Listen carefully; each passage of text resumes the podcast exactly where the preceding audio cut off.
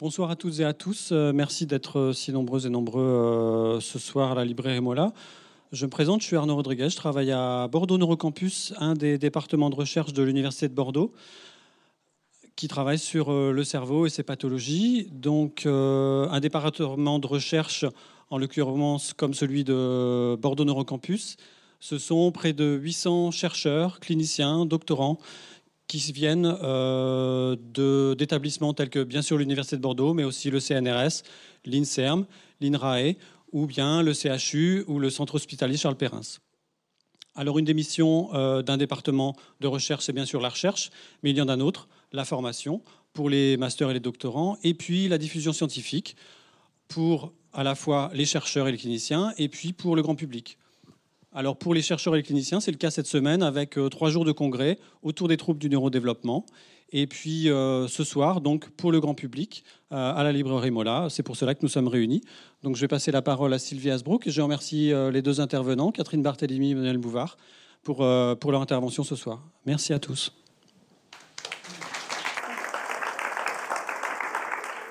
Merci, bonsoir. Bonsoir Emmanuel Bouvard, bonsoir Catherine Barthélémy. Alors Emmanuel Bouvard, vous aviez très envie de faire les présentations, je vous laisse faire. Merci beaucoup Sylvie. Alors j'avais surtout envie d'accueillir Catherine Barthélémy parce que c'est au-delà euh, de l'amitié qui nous unit depuis longtemps. C'est une chance de, l'accueillir aujourd'hui à, Bordeaux. Euh, euh, je pense que tout le monde la connaît, mais c'est vrai que c'est toujours avec émotion que je la présente parce que d'abord, Catherine, j'ai eu la chance qu'elle m'ait formée quand j'étais jeune médecin, que j'ai eu avec son maître Gilbert, Gilbert Lelore et elle-même la chance d'être formée par l'équipe de Tours, qui est une équipe euh, très clairement, bien évidemment, à la pointe, et toujours à la pointe avec Frédéric Bonnet-Briou maintenant, euh, dans le champ de l'autisme notamment, mais aussi dans le champ du neurodéveloppement.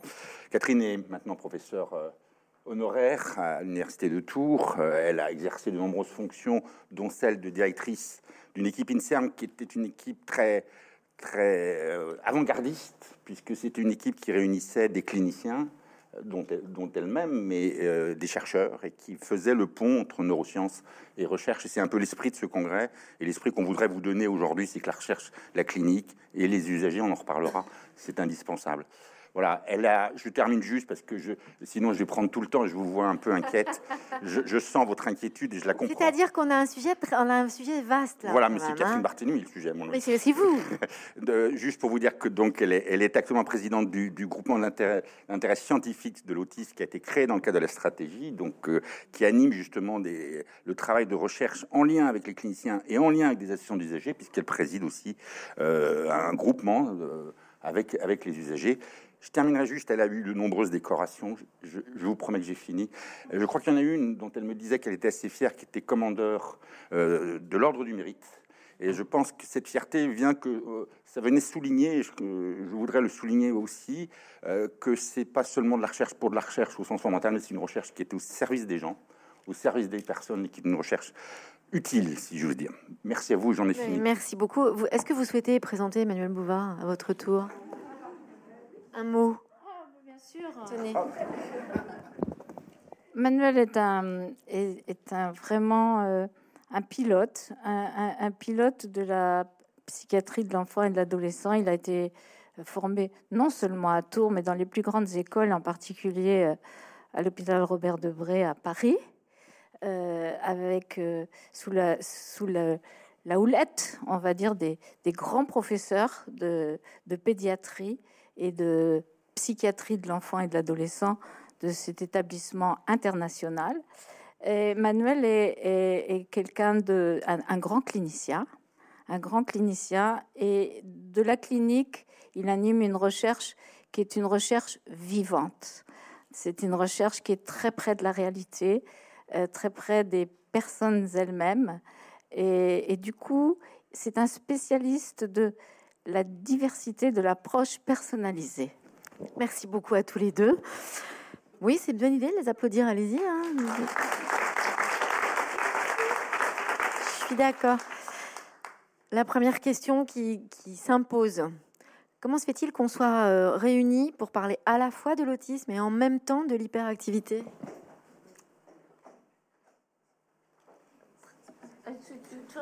Je vais commencer, Catherine, hein, mais euh, je vais commencer en levée de rideau. Euh, c'est Alors d'abord, il faut bien mesurer qu'aujourd'hui, les, concepts ont beaucoup évolué. Souvenez-vous qu'il y a 30 ans, l'autisme, c'était la mer, et dans une région maritime, on s'intéresse beaucoup à la mer. Le, le TDAH, c'était l'éducation.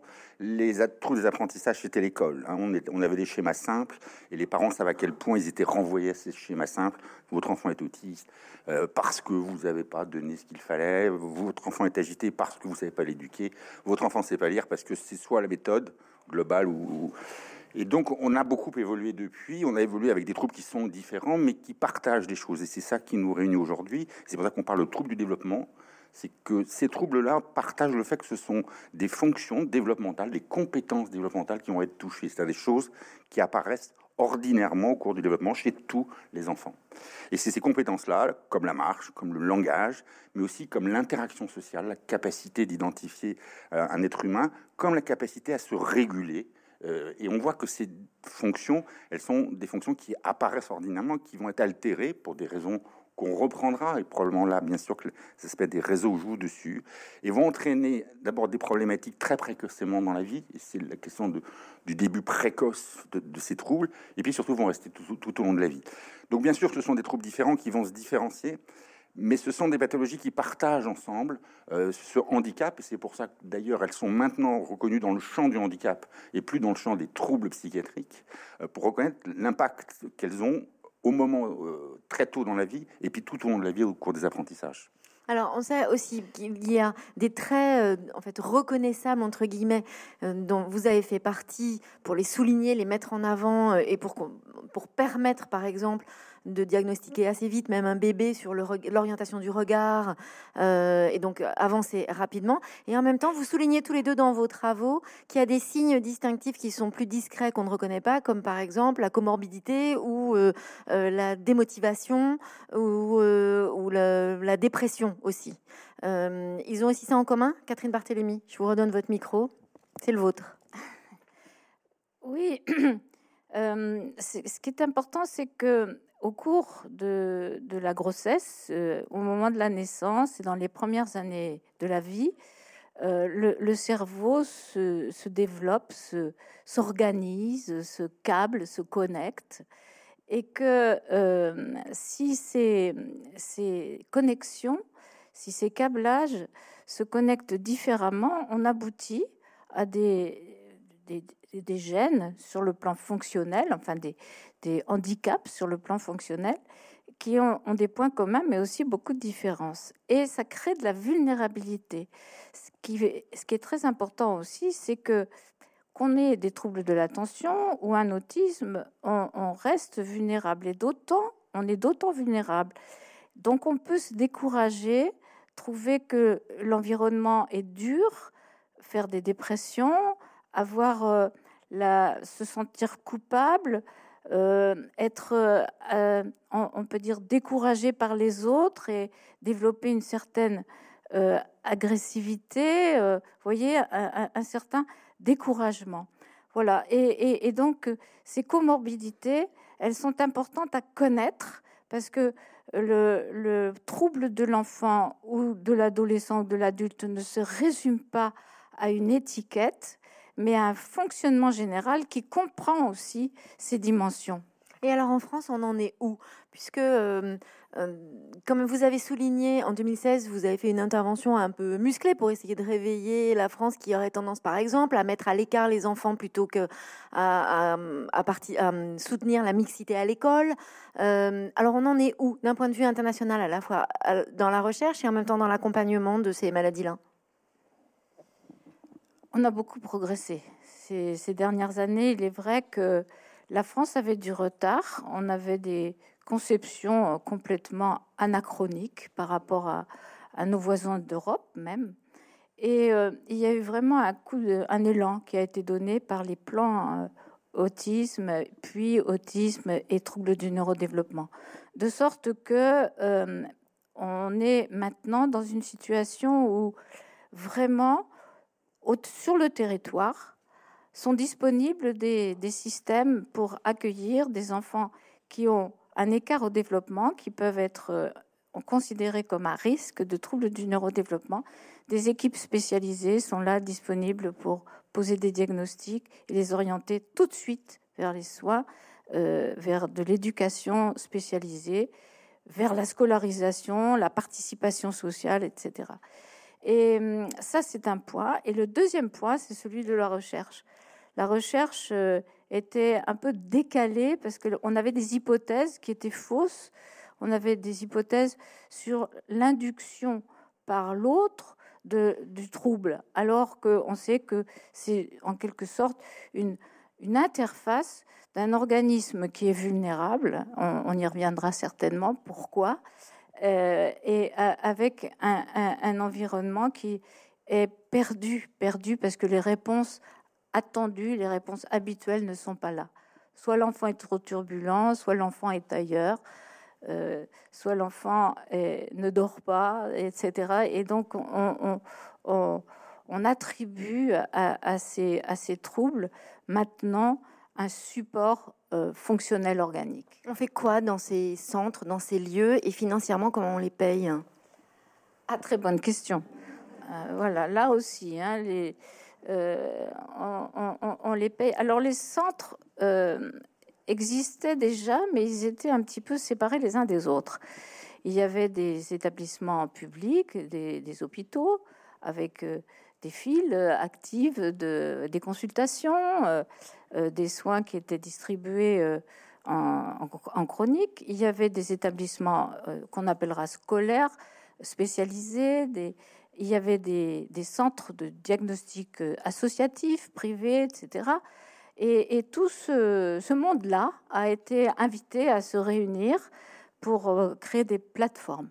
Et ces plateformes, elles ont, ce sont des plateformes pluridisciplinaires qui sont pilotées par, euh, par des médecins, par, euh, par des spécialistes et qui comprennent tous les gens qui sont très importants pour reconnaître et, surtout définir le potentiel des enfants, voir là où ils sont pas bons, mais là où ils sont aussi très bons.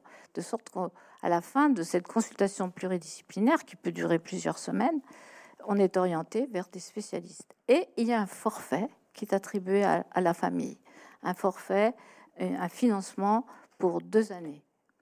Deux années, en quelque sorte, ce sont des soins qui sont et des interventions éducatives et, rééducatives qui sont euh, financées par l'État. Pendant deux ans. Alors, au bout de deux ans. C'est ça, au bout de deux ans, puisque vous l'avez souligné tout à l'heure, Emmanuel Bouvard, en fait, ce sont des maladies à vie. Le, terme de maladie, d'ailleurs, est peut-être un terme qu'il nous faut éviter, sortir du lexique, parce que le terme de, euh, de maladie fait référence à un modèle très médical. On est vraiment dans un modèle développemental. On est dans un, pardon, je vous coupe. On est dans un domaine médical et de santé, mais on ne parle pas de maladie au sens du malade qu'on va accompagner, Absolument. y compris financièrement. C'est pas un protocole de malade, c'est un protocole de quoi? D'accompagnement et d'intervention sur le handicap. Hein, donc c'est un point qui est important puisque ce qu'on va essayer de faire, euh, les bases du traitement, c'est bien sûr de promouvoir ces fonctions, ces compétences développementales qui ne se sont pas mises en place correctement, le langage, la coordination motrice, l'interaction sociale, mais on va aussi essayer de les rendre fonctionnelles.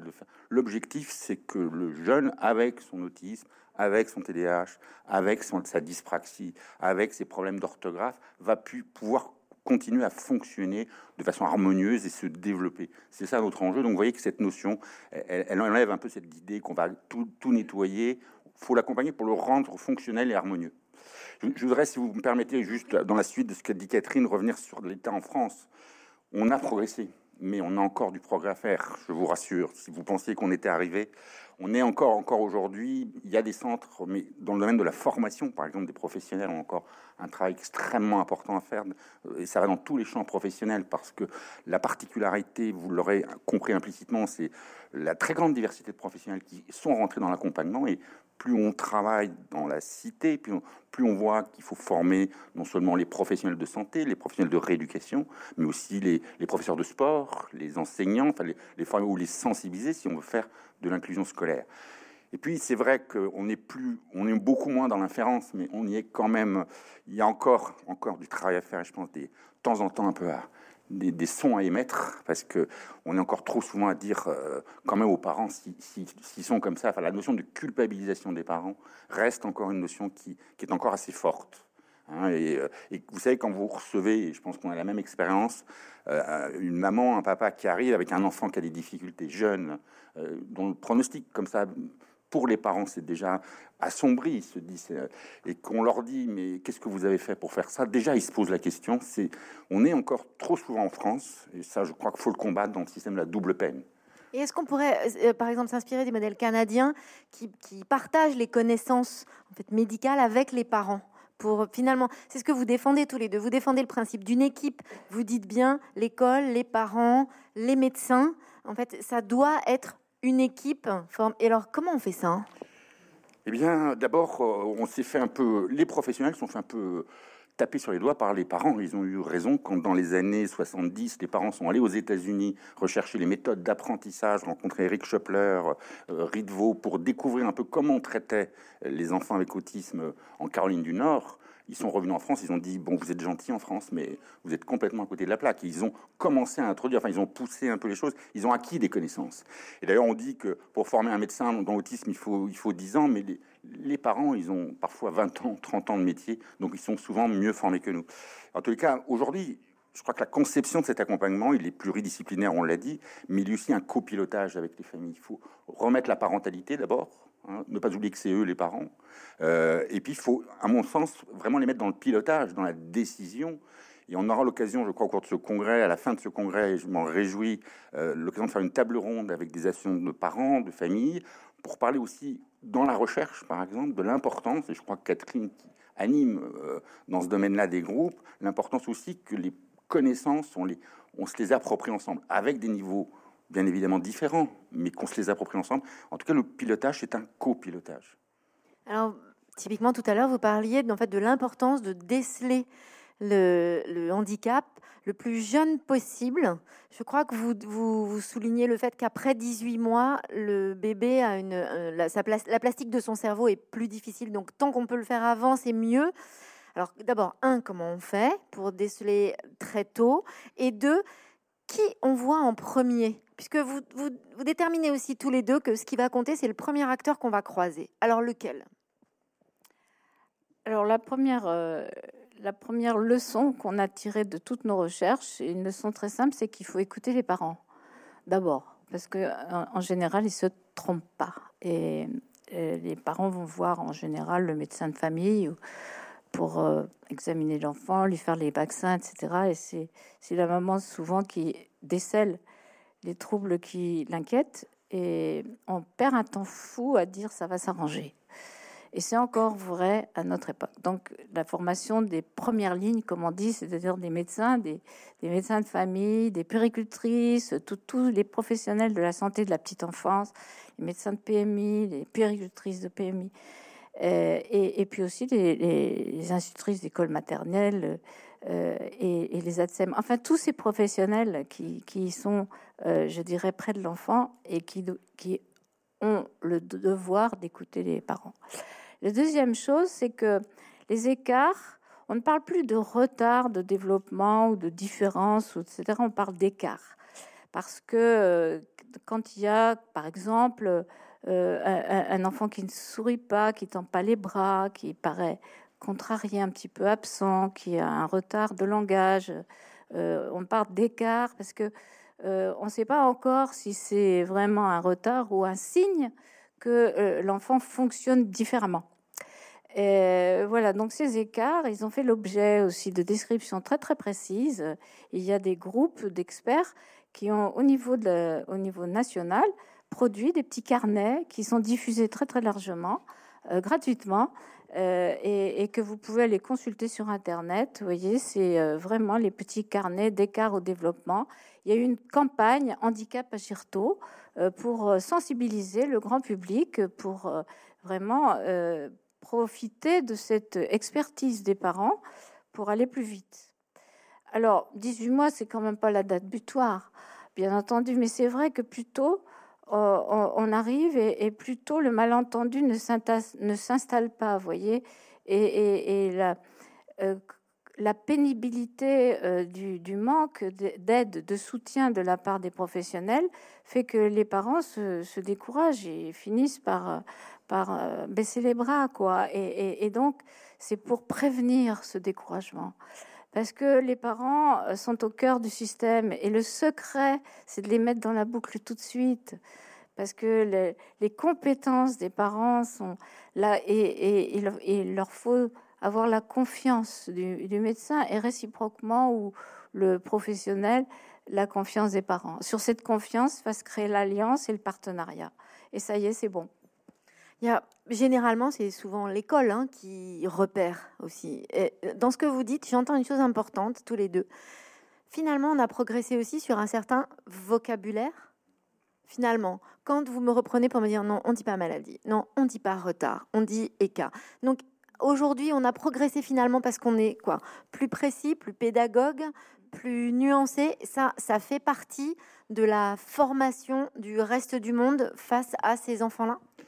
D'abord, je crois qu'on a un vocabulaire en français qui est bourré d'implicite, une culture en, voyez, le terme de psychose infantile qui a longtemps, par exemple, existé, qui est un terme, je trouve, terrible, parce que la psychose, ça renvoie à la folie, ça correspondait pas à une entité. Euh, on a été plus précis, je pense, d'abord plus aussi calé sur les connaissances scientifiques internationales, la notion de trouble du développement est venue prendre sa place et la notion de handicap est venue prendre sa place, pas seulement parce qu'on l'a décidé sur un plan lexical ou linguistique, mais parce que ça correspondait à une réalité de nos connaissances des cohortes que nous suivions, des, travaux qui avaient été développés. Donc c'est vrai que ce, ce vocabulaire, il a aujourd'hui commence à émerger un vocabulaire d'abord qui est commun, enfin, avec nos collègues allemands, anglais, italiens qui sont avec nous aujourd'hui. Euh, c'est-à-dire qu'on arrive à avoir le même langage, parce que si on veut progresser, il faut qu'on ait les mêmes mots, en tout cas derrière ces mots-là, les mêmes sens. Et je crois que c'est un point important. Et puis les parents aussi sont venus dire, euh, nous la psychose, on veut plus en entendre parler, les disharmonies, on ne sait pas ce que ça veut dire, euh, l'enfant agité, on ne sait pas ce que ça veut dire, parce que aujourd'hui nos connaissances elles permettent d'affiner. Et vous savez, les mots, ils évoluent comme la langue. Hein. Sans doute que ces troubles, dans 10 ans, dans 15 ans, quand, vous nous réinviterez, j'espère, euh, auront peut-être des terminologies qu'on aura raffinées, qu'on aura raffinées, parce que nos connaissances nous permettront de mieux connaître les mécanismes, et donc à ce titre-là, de mieux dénommer et de pouvoir surtout communiquer entre nous. Alors Emmanuel Bouvard, euh, donc particulièrement sur l'hyperactivité, Catherine Barthélémy plus particulièrement sur l'autisme, quand même dans l'histoire, je vous entends beaucoup, beaucoup parler des parents, et pour cause, ils sont au cœur du système. Qui les aide? Qui les accompagne?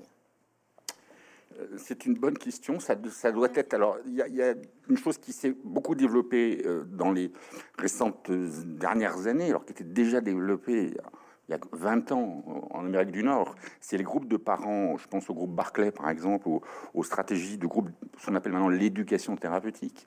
Et l'éducation thérapeutique, c'est un mot qui, est fort en sens, puisqu'on va donner la connaissance, on va partager la connaissance.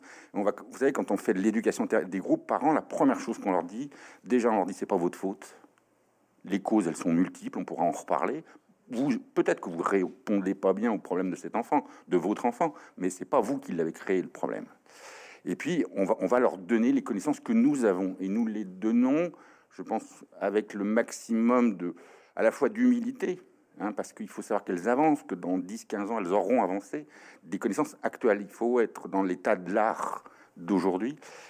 Et donc, il y a des groupes, et je pense qu'aujourd'hui, de plus en plus, par rapport dans ces dix dernières années, se sont développés des groupes pour ces, pour ces enfants qui présentent un TND. Alors, certes, c'est spécifié en fonction de, du type de TND ou, de l'âge. Pour des enfants très jeunes, par exemple, on fait des groupes avec des enfants euh, qui présentent un trouble du spectre de l'autisme, avec des groupes, d'enfants TDAH qui sont un peu plus âgés, puisque le trouble va devenir handicapant plus tardivement ce qui explique que le diagnostic ne se fait pas à 18 mois malade, mais va se faire plutôt vers l'entrée en, au primaire, c'est-à-dire vers 6-7 ans.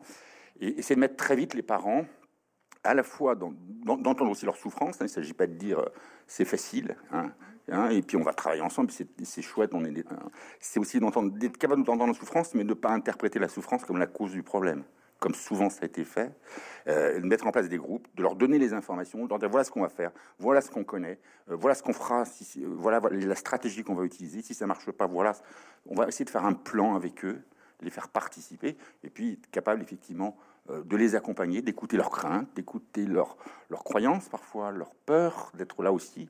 Donc je, pense qu'il faut faire ça très vite. Et aujourd'hui, l'enjeu, c'est de les mettre très très vite dans, dans, dans, cette boucle-là. Donc des choses assez concrètes. Donc on sait par exemple, parce qu'on a beaucoup espéré, qu'il y aurait une pharmacopée pour euh, l'autisme. Et clairement, ce ne sera pas le cas. C'est pas possible. C'est pas le cas. Donc comment on accompagne? Quels sont les ressorts qui peuvent aider? C'est quoi? C'est le jeu? C'est des, des, formations comportementales? C'est quoi? Oui, alors je, vais, euh, je vais ajouter pour cette, histoire de formation et d'information des parents pour que ensuite euh, on, soit partenaire euh, et, qu'on parle le même langage. c'est aussi l'observation partagée, c'est-à-dire que on, parle, vous voyez, de, de clinique participative, c'est-à-dire que de, délivrer aux, parents des outils qu'on utilise nous pour euh, identifier les, petits signes. Euh, c'est aussi leur donner l'occasion de manipuler ces outils pour décrire leur enfant avec les mêmes mots que, que, nous. Vous voyez, euh, cet apprentissage, on va dire, du, du lexique qui décrit l'enfant, c'est pas un lexique compliqué, mais par exemple, euh, regarde ailleurs, a des postures bizarres, euh, euh, répète tout le temps la même chose, a, un langage particulier, des émissions vocales particulières, et, etc. Et, bien ça, c'est l'appropriation de vraiment d'une connaissance. et puis ensuite, il y a les formations sur les, ce qu'on appellera les, techniques, les approches. Et ce qu'on a pu décrire tous, et, maintenant dans le monde entier, on est à peu près tous d'accord, c'est que en fait, le jeu, à ces âges euh, de la vie, est, un excellent levier pour euh, inviter l'enfant à faire, à prendre des initiatives euh, vers l'autre, à être plus calme, plus attentif, avec le jeu, un jeu qui est un jeu bien régulé, qui est un, jeu programmé avec des étapes euh, et, qui permet à l'enfant d'exercer son attention, son intention, l'imitation, etc., sont en fait de véritables rééducations fonctionnelles, mais dans, dans le plaisir. C'est-à-dire qu'on ne force pas l'enfant, on invite l'enfant dans des séquences qui sont très très bien décrites, hein, qui sont des séquences de stimulation, en même temps fonctionnelles, mais comme on le sait, du cerveau. En fait, c'est une sorte de gym cerveau euh, mais sous la forme de jeu. Et, donc, euh, les techniques, euh, vous savez, qui, qui s'appellent Denver, ABA précoce, etc., DSM, la TED, sont, en fait, ont des points communs. Elles, sont là. Elles sont là. Et pour les parents, c'est facile d'introduire des séquences de jeux, vous voyez, qui sont pas des, euh, apprentissages complexes euh, dans le quotidien. C'est-à-dire que du coup, ces séquences, elles sont explicitées. Et là aussi, on utilise beaucoup le film. Maintenant, la, la possibilité de filmer tout ce, tout ce qui se passe. Et donc, on peut, avec euh, la famille, regarder des petits films de séances, de petites séquences, et interpréter ensemble ces petites séquences filmées pour mieux comprendre comment l'enfant y arrive ou y arrive pas. Et, en, quelque sorte faire évoluer le programme. Je vous en prie. Non, non, juste aussi pour, pour rappeler que euh, on, a beaucoup fonctionné jusqu'à présent sur un mode qui était très euh, euh, lieu professionnel centré. Hein, c'est-à-dire c'était le bureau de consultation, c'était l'établissement, l'établissement médico-social, c'était la crèche ou la PMI spécialisée, le jardin d'enfants spécialisé. Il faut se rappeler que l'enfant il reste autiste à 16 heures, à la fin de l'école, il est encore autiste. Figurez-vous que même le week-end, il est encore autiste. Il présente encore un autisme. Pendant les vacances, il, et il a encore la problématique, elle continue tout le temps. Et c'est un point important parce qu'aujourd'hui, euh, Catherine évoquait le Denver, qui est une méthode d'intervention précoce dans le cadre des troubles des, enfants avec des troubles de, évoquant une suspicion de, TSA. Euh, ce qu'on sait aujourd'hui, c'est aussi donner aux parents des outils Alors on le fait beaucoup dans les TSA, on le fait dans, le TDA, je pense, leur donner des outils, parce que l'enfant, il va rester avec un problème de dysrégulation de son attention, avec une difficulté à, contrôler ses comportements, à, contrôler ses émotions. Donc il faut leur donner aussi les outils à eux parce qu'à la maison, parce que le week-end, il y a des situations qui peuvent être tendues, euh, qu'il faut leur laisser passer les repas de fête pour que tout le monde garder aussi la notion de bien-être familial, de, bien-être pendant les congés, etc. Alors, euh, et ça, c'est un enjeu important de ne pas oublier que euh, on n'est pas tout puissant. C'est pas que notre pensée qui va le traiter à l'extérieur. C'est aussi ce travail qui est mené au, dans la continuité. Mais ces outils viennent d'où? Qui, qui, qui réfléchit à ça? Ce sont les chercheurs, c'est-à-dire Comment on produit des outils pour aider les parents qui sont, comme vous le dites, quand même au bout d'un moment de fête, essoufflés parce que c'est une grande énergie. Donc, d'où viennent ces, jeux ou ces supports? Où on les trouve? Euh, Comment ils sont financés? On, commence par les finances? Non, pardon. Euh, oui, on commence par les finances. Si on, commence par les finances, on va en avoir oui, Parce que vous l'avez dit, euh, ça change une vie de famille. Non, ce, qui, est important, mais Catherine, alors, on parlera beaucoup mieux, puisque l'équipe de Tours a, vraiment développé toute une stratégie. Ça vient de deux choses, je crois. Hein. Je parle sous ton contrôle, Catherine. Ça vient d'abord de nos connaissances. Et quand on parle de jeu, c'est pas simplement s'amuser, prendre un moment de plaisir, c'est travailler des fonctions au travers d'une situation attrayante. C'est ça ce qu'on appelle le jeu. Mais on va travailler des situations, le regard, la stabilité motrice, l'attention, l'attention conjointe, l'attention partagée. On va travailler ces fonctions-là. Ces fonctions-là, comment on est arrivé à se dire c'est ça qu'il faut travailler? Ben, C'est par la recherche clinique d'abord, c'est en voyant, c'est en observant ces enfants. Et ça, c'est venu de ça. Et puis, il y a un autre mouvement que je trouve aussi intéressant, c'est que les parents, ils font preuve de créativité aussi. Vous savez qu'ils mettent en place des systèmes, par exemple, je pense dans le TDAH, euh, les parents ont compris que la surstimulation, ça permettait pas de se concentrer, que la télévision, alors c'est une évidence, sociétale, mais euh, ont compris qu'il fallait des conditions particulières. Ils mettent en place parfois de façon très empirique. Et, c'est un peu cette rencontre, je dirais, entre les connaissances scientifiques qu'on essaye de modéliser, de structurer, et puis aussi des expériences euh, individuelles, parce que moi je trouve qu'on a beaucoup appris, je sais pas ce que tu en penses Catherine, des expériences qui nous sont rapportées euh, en disant mais ça, quand je fais ça, il est plus calme, quand je fais ça, il regarde mieux, en fait, on retrouve votre, le principe de l'équipe que vous soutenez fondamentalement, finalement. Mais alors, est-ce qu'il n'y a pas quand même un intérêt à soutenir de la mixité malgré tout? C'est-à-dire un pont entre ces enfants qui présentent des handicaps et les autres? Ah, Sur, sur ces, mêmes... Ça fait partie, hein, ça fait partie de la panoplie euh, des, des, des, instruments, des outils, comme on dit. C'est-à-dire que euh, l'école, c'est l'école d'abord, c'est et, on va commencer par la crèche hein, et puis ensuite l'école maternelle. C'est un lieu où, les, enfants sont ensemble et se s'examinent et, et, s'imitent.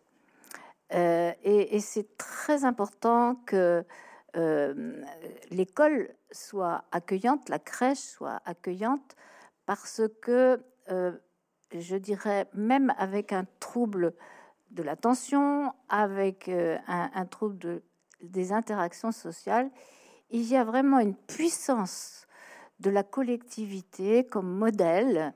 Et, vraiment, c'est une chance pour ces enfants, dans des bonnes conditions, de partager avec, les autres des jeux et, des savoirs. Euh, voilà. Mais il faut que les conditions y soient. C'est-à-dire que l'environnement soit préparé. Euh, parce qu'on a, on a parlé des petites séquences de jeux, d'entraînement, de, l'attention, l'intention, l'imitation, l'association, qui sont des fonctions énormes qui, qui permettent à, l'enfant de se, de se contrôler et, et, de découvrir et d'apprendre.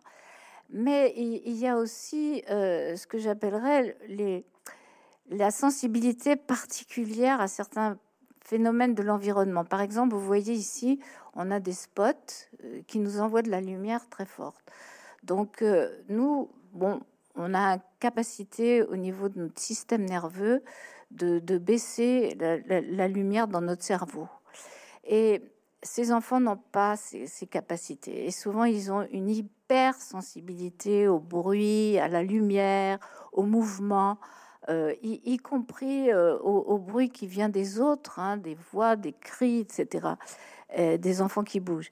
Et donc, tous les bienfaits de cet exercice, on, va dire, réguler des petites séquences, y compris à l'école, nécessitent une très bonne connaissance des, ce qu'on appellera des difficultés sensorielles, hein, sensorielles et que j'appellerais moi sensorielles et émotionnelles, parce que euh, vous savez quand on, quelque chose est désagréable, ça crée la ou bien la panique ou, bien la colère.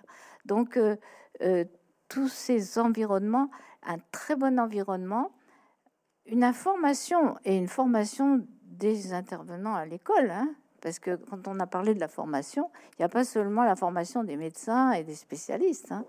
C'est euh, la formation, donc une information, vous voyez, vous, vous transmettez tous des informations qui sont très très importantes parce que par, en phénomène de tache d'huile, on apprend tous les uns des autres. Donc, allez-y, je vous en prie, mais j'allais vous dire. C'est pour rebondir sur un point que, que je trouve euh, très important qu'évoque Catherine, qui est que dans cet accompagnement-là, on parlait de la lumière. Euh, si vous amenez des personnes avec autisme, si vous allez baisser la lumière. Que, et, c'est commun à tous ces troubles du neurodéveloppement, c'est qu'on fait un travail d'aménagement de l'environnement. Et c'est vrai, c'est particulier. Un enfant qui a des troubles de la coordination, euh, c'est problème de ce qu'on appelle la dyspraxie, maintenant, le trouble de l'acquisition de la coordination, là c'est un autre terme, mais euh, ces enfants qui ont des difficultés à se coordonner dans l'espace, à dérouler un geste, il faut les aider, il faut leur donner, il faut leur donner des lunettes comme pour le myope, c'est-à-dire leur donner les outils. Et c'est l'environnement on va aider aussi par l'environnement. On va aménager la sensorialité, on va aménager les stimulations euh, perceptives chez l'enfant TDAH, on va aménager l'organisation pour exécuter une tâche chez un enfant qui, est un enfant qui a un problème de dyspraxie. On va donner des outils de communication à un enfant qui a une dysphasie. On va, on va travailler euh, des, méthodes d'automatisation chez l'enfant dyslexique. C'est-à-dire qu'on va, c'est l'environ, il y a un aménagement de l'environnement et cet aménagement, il doit être porté par les différents professionnels dans lesquels l'enfant euh, va. Euh, c'est l'école, c'est le centre de loisirs, c'est des lieux pour que ces enfants-là se retrouvent pas effectivement dans un très beau lieu, mais perdus au milieu d'une forêt, enfermés les uns avec les autres. Si c'est pas le cas, si l'école ne suit pas, eh ben il faut continuer à travailler. C'est notre travail d'être persistant. Ça fait, euh, il y a quand même une évolution au niveau scolaire. Il faut quand même le dire. Il y a des maintenant l'éducation nationale a mis en place des commissions où les professionnels peuvent aller. Donc euh, mm. on a des PPRE, on a des, projets personnalités, des PPI, on a des, PPS, on a des projets personnalisés de scolarisation. Euh, donc il y a quand même des, des structures qui ont été mises en place. Il y a encore aussi beaucoup beaucoup de progrès à faire entre la santé et l'éducation nationale. Euh, quand on voit comment ça se passe, par exemple au Québec ou dans ou dans d'autres pays européens, je pense aux pays scandinaves, où, les professionnels sont à l'école, sont, l'enfant il va avoir sa rééducation, il sort de la classe puis il retourne. Enfin, voyez, on est des. Alors ça commence un peu en France, on n'y est pas encore. Faut, on a besoin de vous aussi, euh, je dirais en, tant que média et puis du public, parce qu'il y a encore quelque chose qu'il faut aussi qu'on faudra qu'on évoque, c'est la question encore de la stigmatisation. Hein. Je vous rappelle le terme autiste. Je vous en prie. Euh, Allons-y. Non, non, mais excusez-moi parce que c'est encore, encore quelque chose dans lequel, alors les troubles psychiatriques, on le sait en général, mais ces troubles sans handicap, c'est quand même encore l'idiot du village. On est encore ces images de l'autiste qui, qui, est bizarre dans la rue, qui est bizarre, qui a, des cris un peu bizarres, du TDAH qui, qui perturbe, le, qui perturbe euh, le restaurant ou le, ou le, supermarché. Il y a encore une vision avec ce regard de jugement. On a encore sur le plan sociétal, on a besoin des médias, on a besoin de ces journées, de ces, de ces rencontres pour aussi montrer que ces enfants-là, ils ont besoin d'être accompagnés par tout le monde. Ils ont besoin et qu'ils ont leur place comme quiconque. Ils ont accès aux droits communs, l'éducation, le bien-être, les loisirs, et que ça c'est un enjeu aussi important qui est encore un, combat, un combat pour éviter. Je, citerai juste un travail qu'on a mené ici à Bordeaux dans les écoles primaires, et après je vous promets que je euh, sur, le, les problèmes de harcèlement à l'école. Euh, ces enfants, les enfants qui présentent une situation de, handicap, ils sont deux fois plus ou trois fois plus de risques d'être victimes de harcèlement. Donc le travail avec les pères, par exemple, PAIRS, est aussi important de sensibiliser quand on fait de l'inclusion scolaire, quand on fait de l'inclusion dans un club de loisirs. C'est un enjeu important parce que l'enfant qui, voit un enfant un peu différent, la différence reste un facteur de stigmatisation, un facteur de harcèlement. Et on voit des enfants qui, ne peuvent plus être scolarisés pas parce qu'ils n'ont pas les capacités, mais tout simplement parce qu'ils ne peuvent pas s'intégrer dans, dans, le groupe. Mais de, justement, avec tout ce que vous venez d'évoquer, est-ce que les parents parfois n'ont pas légitimement la demande de se, retourner vers vous en vous demandant la possibilité d'une aide plus accompagnante encore, plus continue, de pouvoir avoir des espaces dans lesquels leurs enfants ne seront pas euh, agressés, mais euh, compris et soutenus, sans avoir à se battre tous les jours avec les instituteurs, avec les autres parents, avec les autres enfants, avec qui est un poids quand même assez fou oui, alors le, projet, euh, le projet personnalisé et comprend là aussi une palette de, situations qui sont à, coordonner. Euh, le temps plein à, l'école, en particulier quand on commence l'école maternelle, c'est pas possible. On va choisir avec euh, avec l'enseignant les moments où ça va être plus propice pour exprimer ses, son potentiel, hein, parce que on voit toujours ce qui va pas, mais il faut savoir que, les enfants euh, qui ont euh, un trouble du neurodéveloppement ont, surtout un potentiel à, développer, à mettre en œuvre. On va trouver les conditions, les temps pédagogiques euh, où, l'enfant sera le plus à l'aise pour exprimer ses, compétences. Et puis, il aura le soutien de quelqu'un pendant ces temps euh, d'une personne qui est un, auxiliaire, on va dire, de, l'enfant pour réussir à, être avec les autres et à faire comme, comme les autres au bon moment. Voilà, c'est ça. En sachant aussi que, l'enseignant formé, euh, et, là c'est un, enjeu, hein, c'est un, comment dire, un, défi, hein, c'est la formation euh, des enseignants des écoles à tout le, dans tout le cursus. L'enseignant va tenir compte aussi du fait que on va pas faire, on va pas mettre la musique trop fort, on va pas faire de la musique trop vite. Vous voyez, c'est euh, euh, tout, ça et que euh, il y a un projet, un projet dans lequel l'enseignant est partenaire. Et puis il y aura des temps individuels où il va être où, l'exercice précisément des fonctions va être un petit peu plus intensif, un peu plus soutenu sur des séances qui vont durer une demi-heure, 20 minutes. Euh, et, puis, euh, là aussi, c'est très important les loisirs, les activités de loisirs dans, la société, euh, faire du sport, tout, tout, ce qu'on appellera vraiment la vie avec les autres, mais dans des conditions qui sont favorables. Parce que si on ne crée pas les conditions, c'est l'échec et on a l'impression que, que, l'enfant ne sait pas se contrôler, ne veut pas se contrôler, qu'il est turbulent, c'est pas qu'il ne veut, qui, ne, qui ne, c'est pas qu'il ne veut pas, c'est qu'il ne peut pas hein, se contrôler de temps en temps, parce que il, a des réactions et qu'il soit au niveau du cerveau. Quand on fait des enregistrements, vous voyez, avec des lumières, on s'aperçoit que un, enfant, par exemple de 6-7 ans, est capable, vous voyez, de, de, quelque part d'apaiser son cerveau, même quand il a une stimulation très forte. Et, les enfants qui ont un trouble du neurodéveloppement, c'est vrai chez, les enfants euh, avec hyperactivité comme chez les autistes, il y a vraiment un orage. Ça, diffuse et ça crée une espèce de, migraine, quoi. Donc, euh, euh, on, comprend, on comprend qu'ils ils ont des troubles du comportement, ils se bouchent les oreilles, ils se bouchent les yeux, ils veulent pas.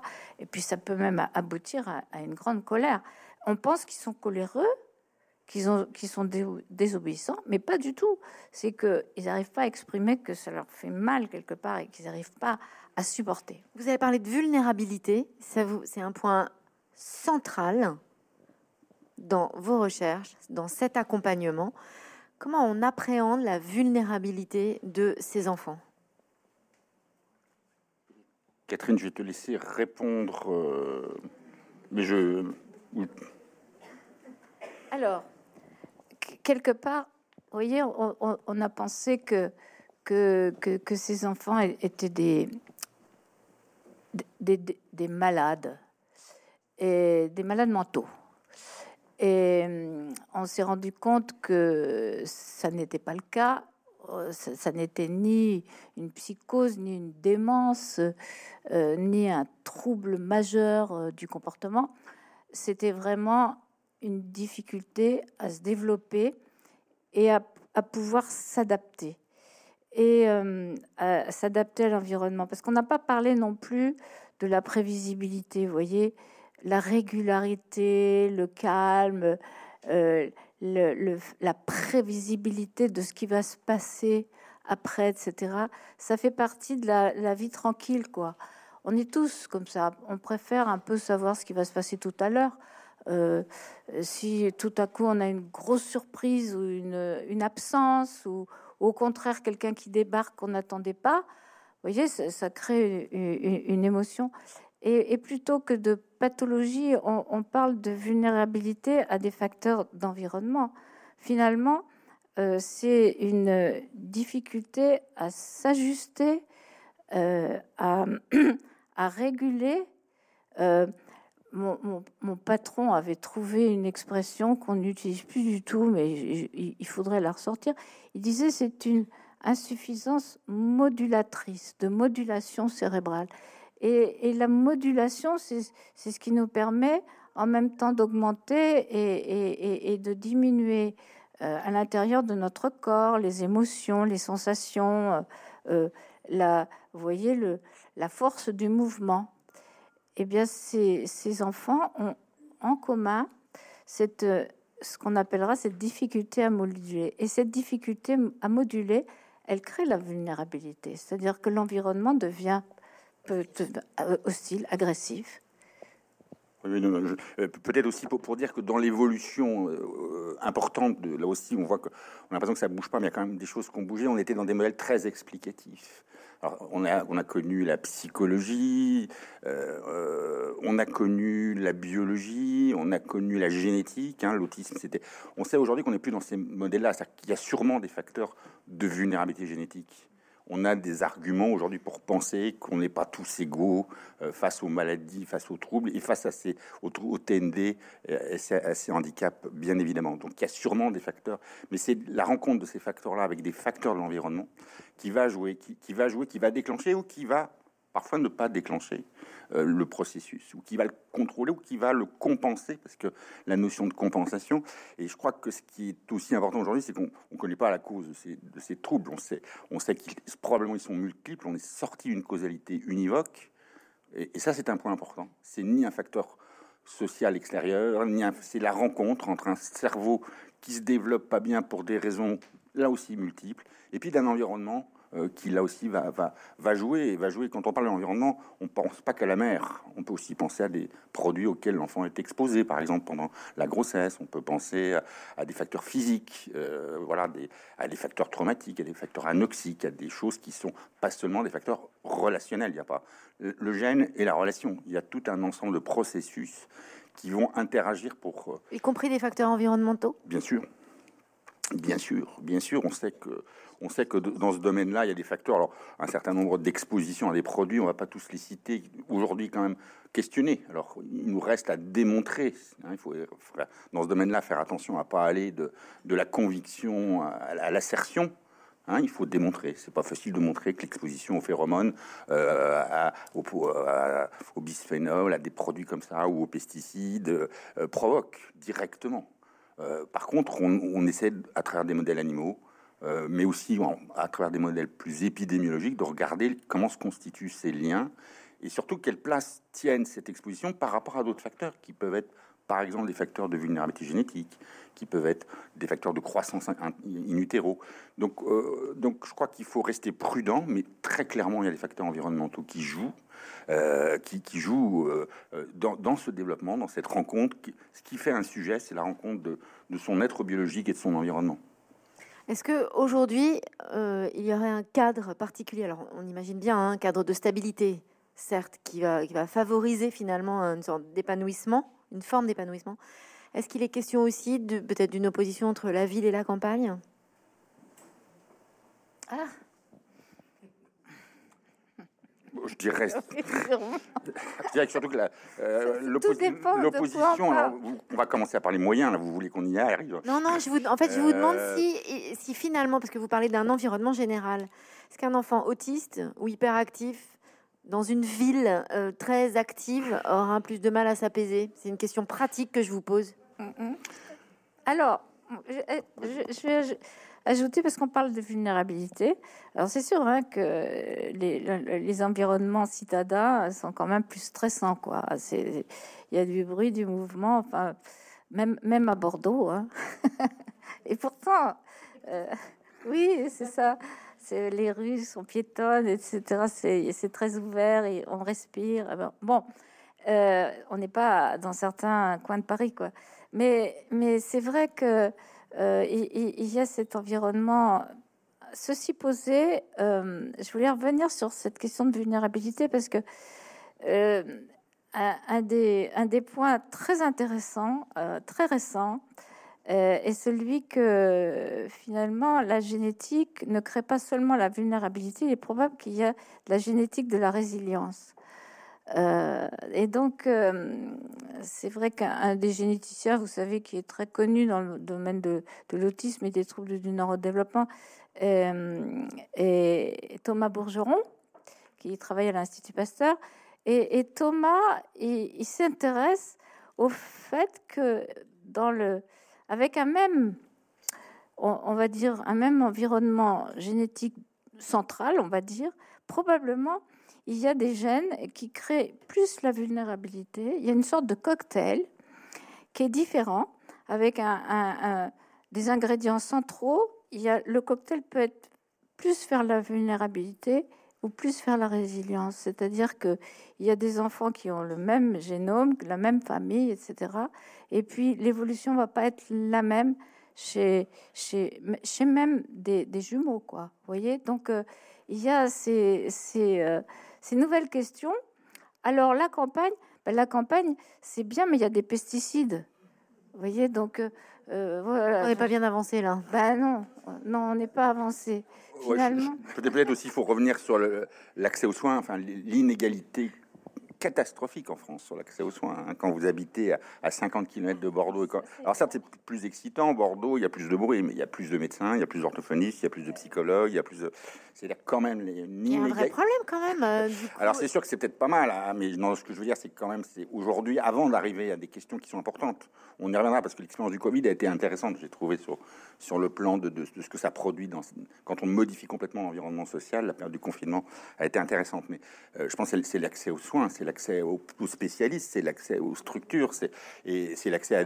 vous parlez de formation des écoles, euh, euh, le nombre. Bon, il y a des Ulysses qui sont des classes d'intégration un peu spécialisées. Vous voyez ce que je veux dire?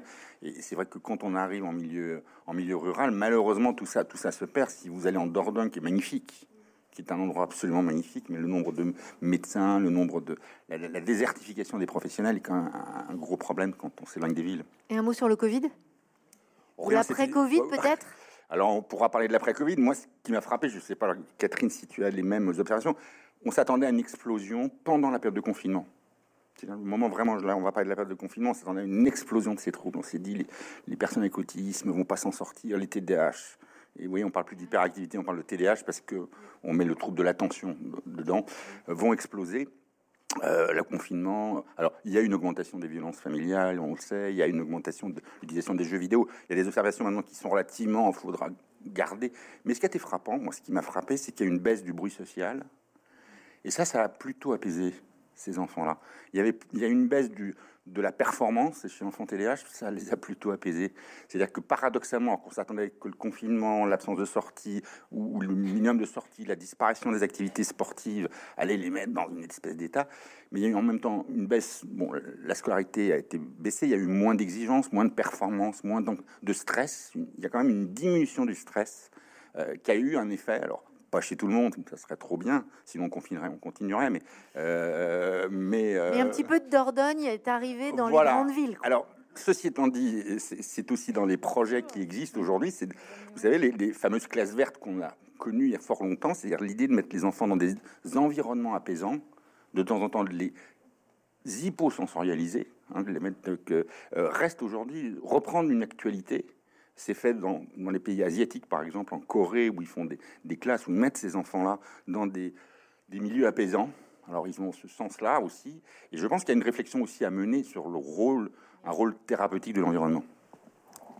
Oui, alors, Covid, Covid nous a appris beaucoup de choses aussi. C'est que on a été obligé de développer des pratiques autres c'est-à-dire que comme on ne pouvait pas se rendre à domicile, vous voyez, pour tout ce qui était les interventions à domicile pour les tout petits en particulier, eh bien, euh, on a utilisé les visios, les, petits téléphones, les tablettes, euh, pour communiquer et pour euh, organiser les petites séances à, domicile.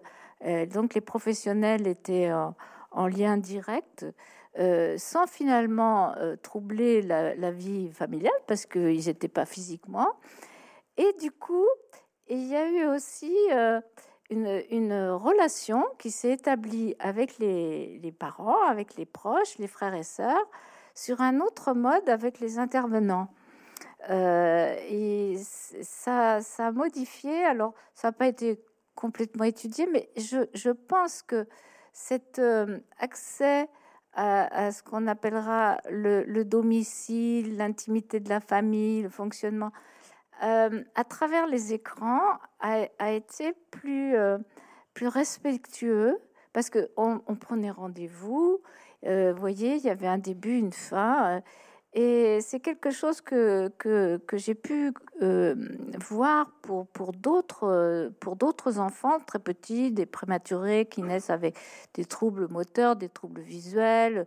en particulier, et, qu'il est important de rééduquer tout de suite voilà, et il y a déjà y a des équipes qui ont, euh, qui ont utilisé ces systèmes de visio, de ce qu'on appellera de télé, euh, téléconsultation, télé-intervention. Euh, et franchement, c'est un plus. Il y a des choses à, en fait, qu'on a apprises. On a apprises. Oui.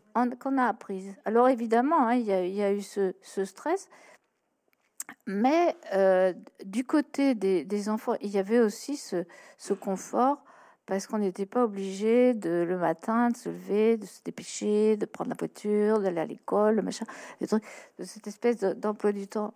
Voilà, il y, il y, a, eu du pour et du contre pour rajouter un exemple, hein, c'est un peu anecdotique, mais ça a été décrit chez les patients adultes. On parle beaucoup des enfants, il faut penser aux adultes. Hein, je oui, vous dire, en fait, aussi les... Il faut penser aux adultes parce que, je, voilà, se rappeler qu'ils sont soudés. Enfin bon, on reviendra peut-être dessus.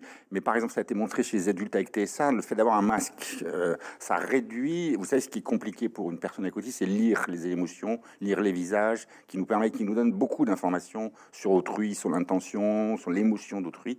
Et ben la réduction de ce bruit social qui est la motricité d'un visage qui est réduite de moitié par le masque, c'est plus apaisant qu'inquiétant. Et, ça a été relativement bien toléré. Alors, encore une fois, c'est anecdotique, il faudrait le démontrer, ce que je vous dis. Hein. Mais, mais, mais en tous les cas, euh, paradoxalement, on a pu observer ça. Alors après, il y a, eu des inconvénients du Covid. Justement, depuis tout à l'heure, on a beaucoup parlé hein, des, des avancées qui ont été faites pour les enfants. Est-ce qu'elles sont au même niveau pour les adultes vivent avec ces handicaps aujourd'hui Ou est-ce que justement c'est le, bah, parent pauvre, comme vous venez de le dire finalement? Est-ce qu'on l'oublie parce qu'on ne parle que des enfants, parce que les projecteurs sont mis sur l'enfance y compris la recherche, y compris l'accompagnement, y compris les protocoles d'accompagnement au quotidien, y compris les financements? Alors je, vais peut-être commencer, mais euh, euh, je vais vous donner un exemple. On a commencé à travailler, nous, sur notre centre de référence sur le TDAH et puis sur, l'autisme il y a plus de, de, 15, de 15 ans à Bordeaux. Inévitablement, on s'est rendu compte qu'il fallait voir les adultes. Parce qu'inévitablement, on sait que ces troubles ils continuent tout au long de la vie. Et, si on a mis en place des, consultations pour adultes, des équipes pour adultes, c'est parce qu'il n'y avait pas d'alternative. C'est-à-dire qu'on a découvert, par exemple, l'autisme à l'âge adulte, je dirais, il y a une, dizaine d'années, que pendant jusqu'à il y a dix ans, les personnes autistes à l'âge adulte n'étaient pas diagnostiquées, étaient considérées comme déficitaires, déficientes, étaient, étaient, il n'y avait pas de, de stratégie adaptée. Et c'est vrai pour le TDAH, on sait que le TDAH euh, par exemple, euh, chez la personne adulte, va générer des problématiques comorbides, dont la principale est la consommation de substances et l'addiction, dont une des plus graves est les comportements antisociaux. Et on sait que nos prisons sont quand même probablement remplies de jeunes enfants non, de jeunes gens non traités et non, non identifiés. Et donc aujourd'hui, oui, c'est plus que le parent pauvre. Il y a vraiment un effort, et je pense que dans la stratégie, on l'a vu aujourd'hui, il, il y a eu une prise de conscience aujourd'hui, et qui existe, je crois, dans la recherche euh, pour aller euh, d'abord diagnostiquer. Hein. Quand on regarde les chiffres, on se dit c'est pas possible qu'il y, ait moins d'adultes autistes que d'enfants autistes, avec autisme, pardon, euh, alors qu'il devrait y en avoir plus. Hein. et on s'aperçoit qu'aujourd'hui, quand on regarde les données épidémiologiques que nous avons ou de prévalence, ceux qui sont identifiés, reconnus et pris en charge correctement, c'est moins, c'est 10% des, des, des personnes. Et ça, c'est vrai dans, dans, tous les troubles du neurodéveloppement. C'est-à-dire, c'est vrai dans le TDAH. Je, pense aussi aux, aux, aux, aux, dyspraxiques, à ceux qui ont des troubles moins, qui touchent moins la relation, etc., mais qui ont des troubles exécutifs, etc., qui vont être dévalorisés sur le plan professionnel, qui, qui se retrouvent à des niveaux plus faibles, au niveau, euh, qui vont moins bien mener leurs études, qui n'auront pas été accompagnés. Donc, c'est vrai dans tous ces troubles du neurodéveloppement. Donc, dans les points forts à venir, il y a cette question-là? L'adulte, absolument. Absolument. Oui, il y a une priorité. L'adulte, et, pardon, excuse-moi, je te, je te, et le vieillissement.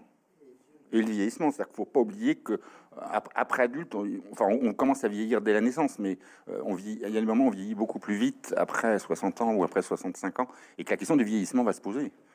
mais comment faire?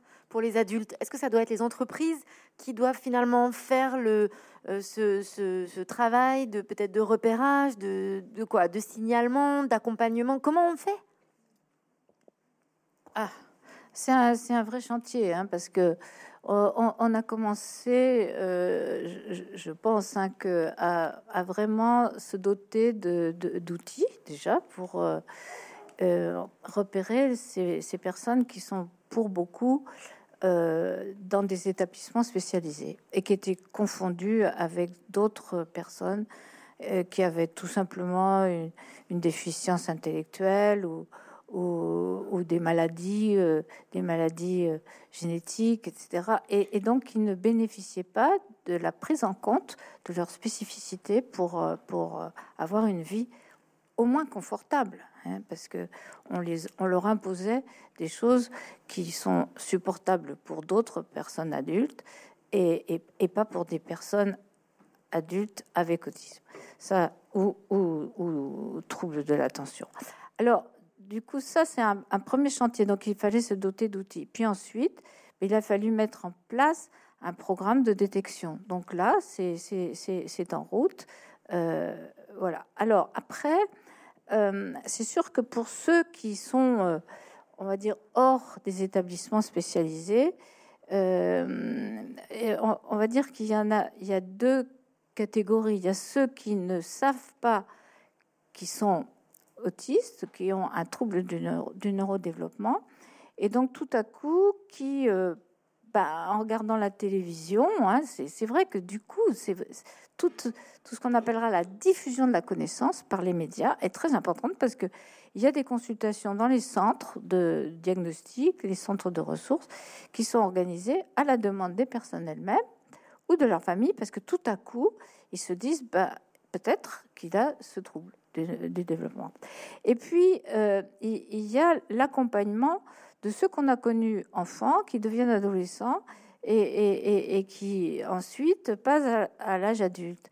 Et là, euh, je dirais que bon, toutes les chances sont réunies pour que maintenant on ait quand même des possibilités d'inclusion, euh, y, compris sociale et au travail parce que euh, du coup, euh, euh, les entreprises sont maintenant sensibilisées. Il y a des systèmes d'accompagnement de ces personnes au, travail. il y a des initiatives de, de, logement, de logement inclusif pour les personnes qui sont plus autonomes, mais aussi certains logements inclusifs qui peuvent accueillir des personnes plus dépendantes avec mise en commun de, de, dispositifs d'aide euh, à domicile. Euh, voilà, tout, ça, ce sont des changements de notre société, quoi, qui, sont extrêmement intéressants. Un pont aussi entre euh, le milieu carcéral et la médecine? Ça, ça existe Ça, c'est un chantier en cours Alors, ça, ça, existe, bien sûr, mais c'est encore très insuffisant. On sait aujourd'hui, on ne va pas rentrer dans des chiffres, mais qu'aujourd'hui, les populations de, de, de, personnes incarcérées, le taux de la prévalence des, troubles psychiatriques est extrêmement élevé. Les prévalences de consommation ils sont très élevées.